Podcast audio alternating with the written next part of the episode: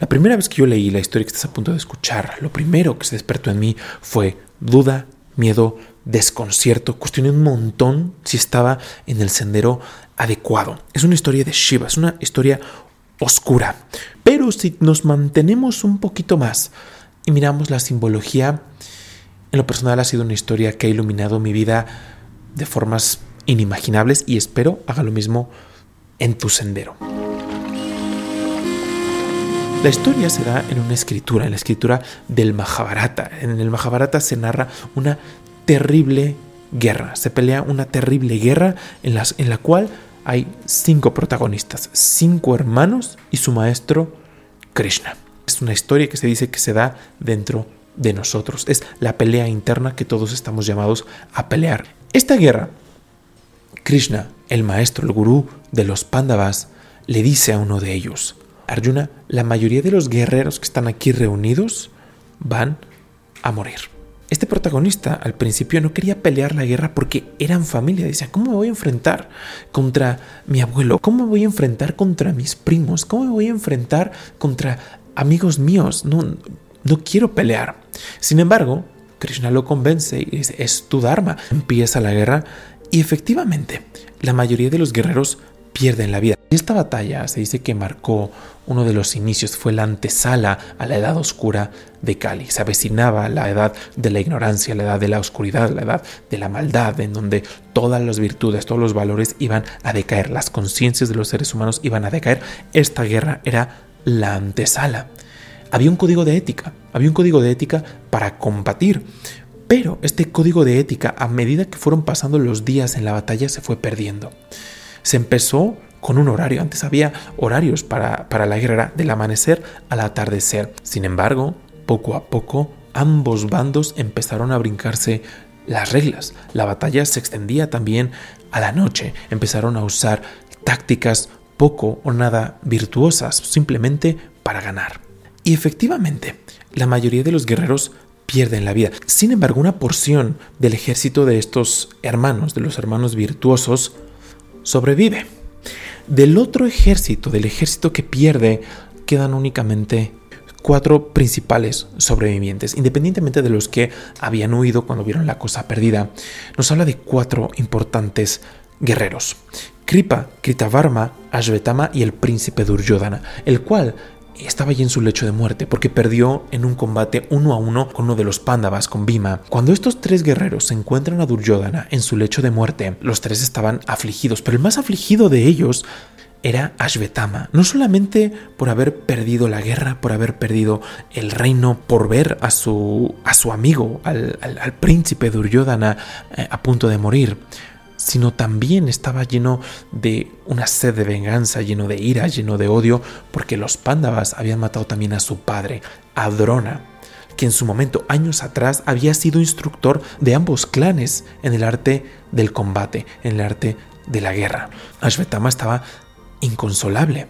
Y le dijo ahí, en su, en su lecho de muerte, le dijo al, al príncipe Duryodhana, yo voy a vengar no solo a ti, sino a tus hermanos y a mi padre. Voy a idear una forma de acabar con los pándavas y con los sobrevivientes de su ejército. Duryodhana le sonríe y en medio de su dolor eh, lo bendice, lo inicia ahí como, como comandante de sus, de sus fuerzas de las que quedaban, eh, que eran simplemente esos, eh, esos tres guerreros, y le dice que la victoria te acompañe, que logres la, la venganza. Y Ashvetama le promete, le dice, te voy a traer las cabezas de los cinco pándavas, yo me voy a hacer cargo de que paguen todos sus crímenes. Se retiran y esa noche Ashvetama estaba lleno de odio, lleno de ira y estaba pensando cómo acabar con los pándavas y con lo que había quedado de su ejército. Y decía, es que son más que nosotros, son más poderosos que nosotros. Krishna está, eh, está con ellos. Estaba pensando y pensando. Kripa eh, se durmió y él solamente pensaba en cómo vengarse, cómo vengarse. Solamente la mente centrada, mente y emociones centradas en odio y en deseos de venganza. Mientras la noche tomaba su curso, contempló a un montón de cuervos que empezaron a llegar a un árbol. Poco a poco vio cómo estos iban durmiendo uno a uno y después, pasados los minutos, llegó un búho gigante. Poco a poco, mientras los cuervos dormían, este los empezó a devorar. Uno a uno los cuervos fueron cayendo en las garras del búho. Y cuando está totalmente decidido, solamente tiene esa sed de venganza, ese odio, ve materializarse ante sí una terrible forma. Esta terrible forma era un aspecto de Shiva. Se cuenta que Ashvetama había sido un devoto de Shiva y tuvo gracias a ello esta bendición. Se le presenta a Shiva y le ofrece una espada y le dice, con esta espada nadie te va a poder hacer frente. Shiva le dice, sin, sin mayores explicaciones, dice, es necesario que esos guerreros, que esos sobrevivientes conozcan su fin. Yo te voy a ayudar, yo voy a guiar tu mano para que tú obtengas esa victoria que quieres. Ashvetama, después de ver esto, despierta inmediatamente a Kripa y a Kritavarma y les dice, ya sé lo que tenemos que hacer. Para, para, para, para fue una revelación ver cómo el búho iba acabando uno a uno con los cuernos, y, con los cuervos, perdón, y, le, y les dijo, es nuestro momento, tenemos que actuar ahora. Este es uno de los momentos más viles en, en esta historia, en la historia del, del Mahabharata.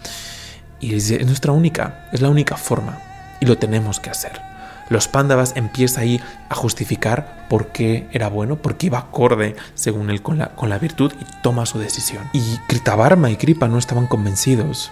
Eh, para ellos era una total falta el deber, independientemente de lo que hubiese pasado en el campo de batalla, no estaban convencidos. Sin embargo, su deber también marcaba que tenían que hacer caso a su comandante. Y atados por ese deber, le hacen caso. Marchan al campamento y uno a uno empiezan a matar mientras dormían a los soldados que habían sobrevivido. No pudieron hacer nada. Mientras Ashvetama, como el fuego, los iba, iba consumiendo uno a uno los guerreros, los pocos que intentaban escapar o que intentaban salir por sus armas, lo estaban esperando los otros dos. Al final, cuando ve la tienda de los, de los pándavas, dices, este es mi momento, esta es la venganza que, que tanto quise, por fin lo voy a lograr. Entra y ve a cinco hombres dormidos y sin ningún tipo de cuestionamiento simplemente se lanza sobre ellos y uno a uno los decapita. Guarda sus cabezas en una bolsa y regresa con Duryodhana para presentarle a los, a los cinco príncipes. Este aún no, aún no había muerto y le dice, me has regalado mi última felicidad. Pero le pregunta, ¿cómo, cómo es posible que hayas matado a esos, a esos héroes? Y le dijo, quiero pruebas y le enseña las, las cabezas. Y ahí Duryodhana se da cuenta que no eran los Pándavas, eran sus cinco hijos. Momentos antes de que esto sucediese, Krishna les sugirió a los Pándavas, les dijo, es una vieja costumbre que los ganadores pasen la noche en el campamento del enemigo y se lleva a sus cinco discípulos. Y Duryodhana, de estar contento y celebrando, pasa un desconcierto y le dijo, ¿cómo no te aseguraste? Estos pequeños, los cinco hijos de los pándavas, era lo único que quedaba de nuestra descendencia, porque aún así seguían siendo familia. Dijo, todos habían muerto, sin embargo ellos, estos cinco príncipes, era lo que quedaba. Has condenado a nuestro clan entero. A Shvetama le importaba poco haber condenado al clan entero, pero lo empezó a inundar el miedo porque dijo, los pándavas sobrevivieron y cuando se den cuenta de lo que yo hice, no voy a sobrevivir, me van a hacer lo impensable. Y efectivamente, cuando, cuando los pándavas... hubo un sobreviviente, hubo un sobreviviente en esta, en esta guerra que inmediatamente va para avisarles a Krishna y a los pándavas lo que había sucedido. Cuando estos llegan y se encuentran con la tragedia de no solo ver a sus amigos, sino a sus hijos eh, muertos, igualmente los inunda la ira. Sin embargo, estos eran más virtuosos. En un principio, los Pandavas quieren vengarse. Sin embargo, el mayor de ellos, que es una encarnación del Dharma, Yudhishthira, si no has visto ese video te lo dejo en la descripción, pero dicen, no, no podemos comportarnos de la misma forma que él. Eso no marca la virtud, eso no, eso no es nuestro Dharma. Vamos a arrestarlo. Manda Arjuna, manda a, a, uno de sus hermanos por él junto con Krishna. Una vez que lo arrestan y se lo llevan al rey Yudhishthira, este decide exiliarlo. Y le dice, no te vamos a quitar la vida porque atentaría contra nuestro Dharma y también sería demasiado bueno para ti. Te vamos a exiliar. Y aquí Krishna interrumpe y lo maldice. dice, no puedes tener contacto con nadie, no puedes volver a vivir alrededor de personas y te maldigo con una vida increíblemente larga.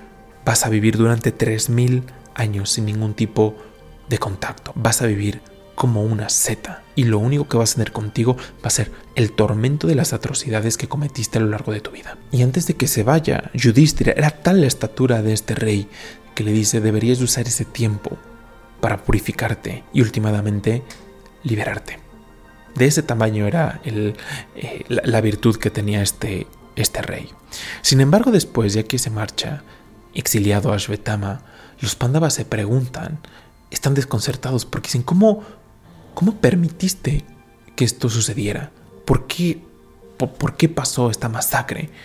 Krishna, con una sonrisa tenue, voltea a ver a cada uno de ellos y les dice, esto era inevitable. En ese momento Arjuna recuerda las palabras que le dijo, la mayoría de los guerreros van a perecer aquí. Krishna les explica que Ashvetama había sido capaz de hacer todo ello gracias a Shiva. Pero les dice, esto era inevitable porque la edad de Kali estaba llegando y les dice, no puede haber guerreros de esta clase, shatrias con tanto poder en una edad oscura. Poco a poco la ignorancia va a ir tomando la conciencia de las personas. Y les dice, ¿qué creen ustedes que, que, habría pasado si estos, si permitimos que estos guerreros se mantengan en la tierra, si estos reyes, la ambición iba a llegar a ellos y guerras mucho más atroces de la que presenciamos hoy tendrían lugar. La ignorancia imperaría en sus conciencias. Imagínense estos kshatriyas, estos guerreros con tanto conocimiento, con tanto poder, guiados únicamente por la ambición, guiados por la oscuridad. Sería una catástrofe. E imagínense si yo permito que estos nobles guerreros que pelearon al lado de ustedes se quedasen. Sería equivalente a maldecirlos. Sería maldecirlos con ignorancia. Por eso es que he decidido llevármelos.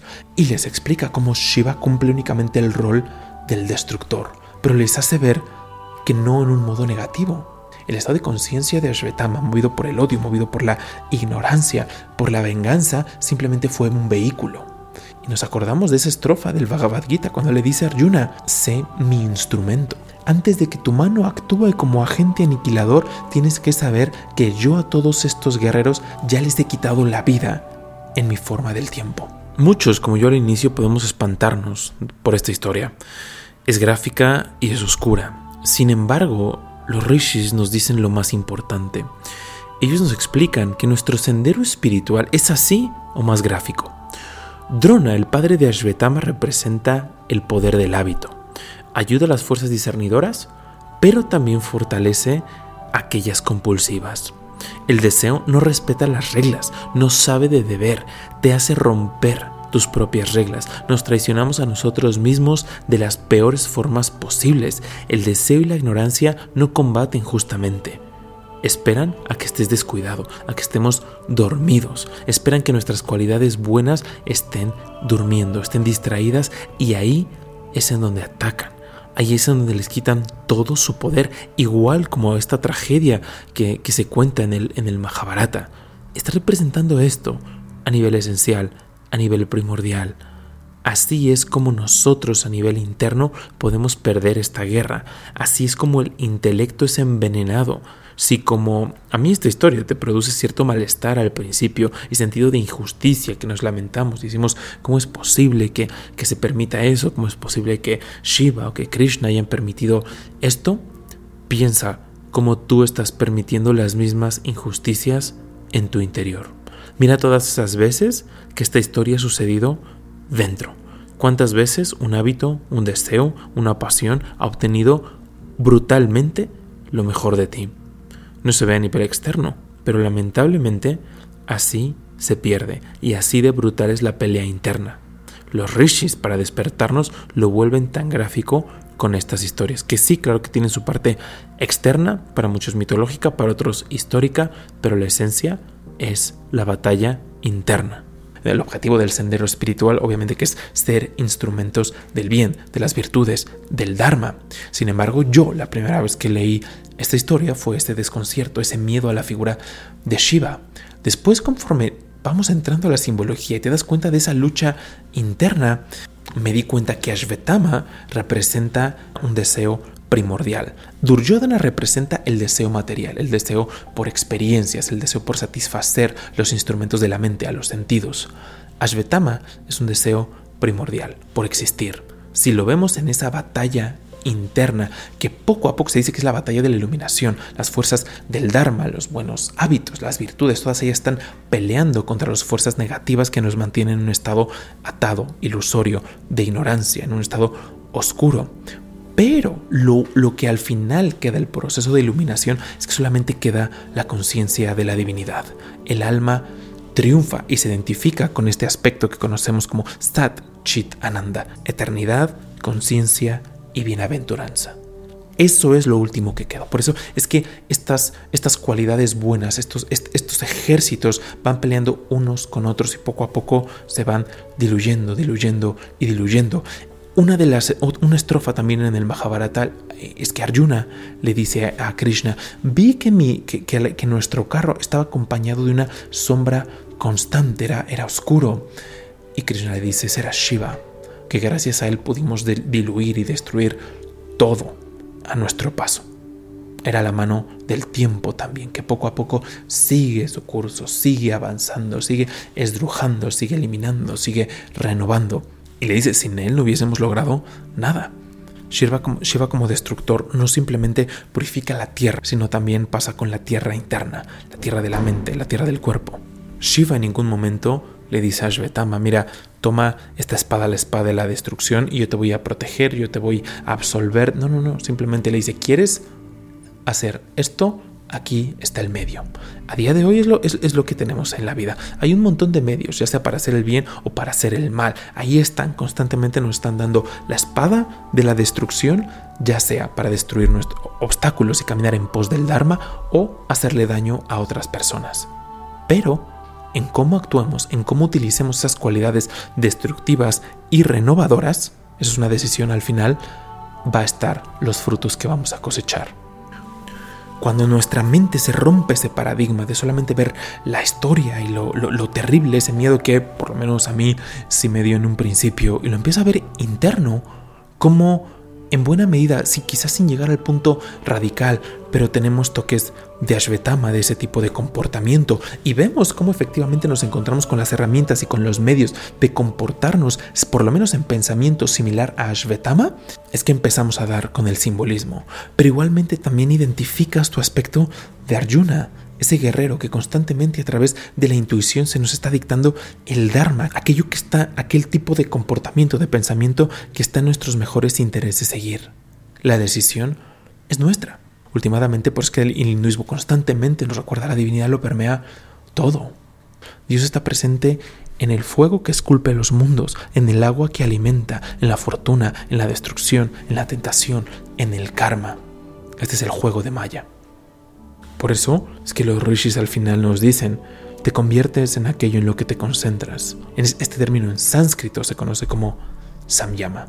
La decisión es 100% nuestra. Que te recomiendo mucho irte a ver el video de la enseñanza más grande de Shiva. Vemos cómo Shiva adquiere distintos aspectos para enseñar a distintos tipos de cualidades, a distintos tipos de personas, desde los más ignorantes, desde los más oscuros hasta los más puros, como su esposa Parvati. Te lo dejo aquí. Muchísimas gracias y nos vemos en el siguiente video.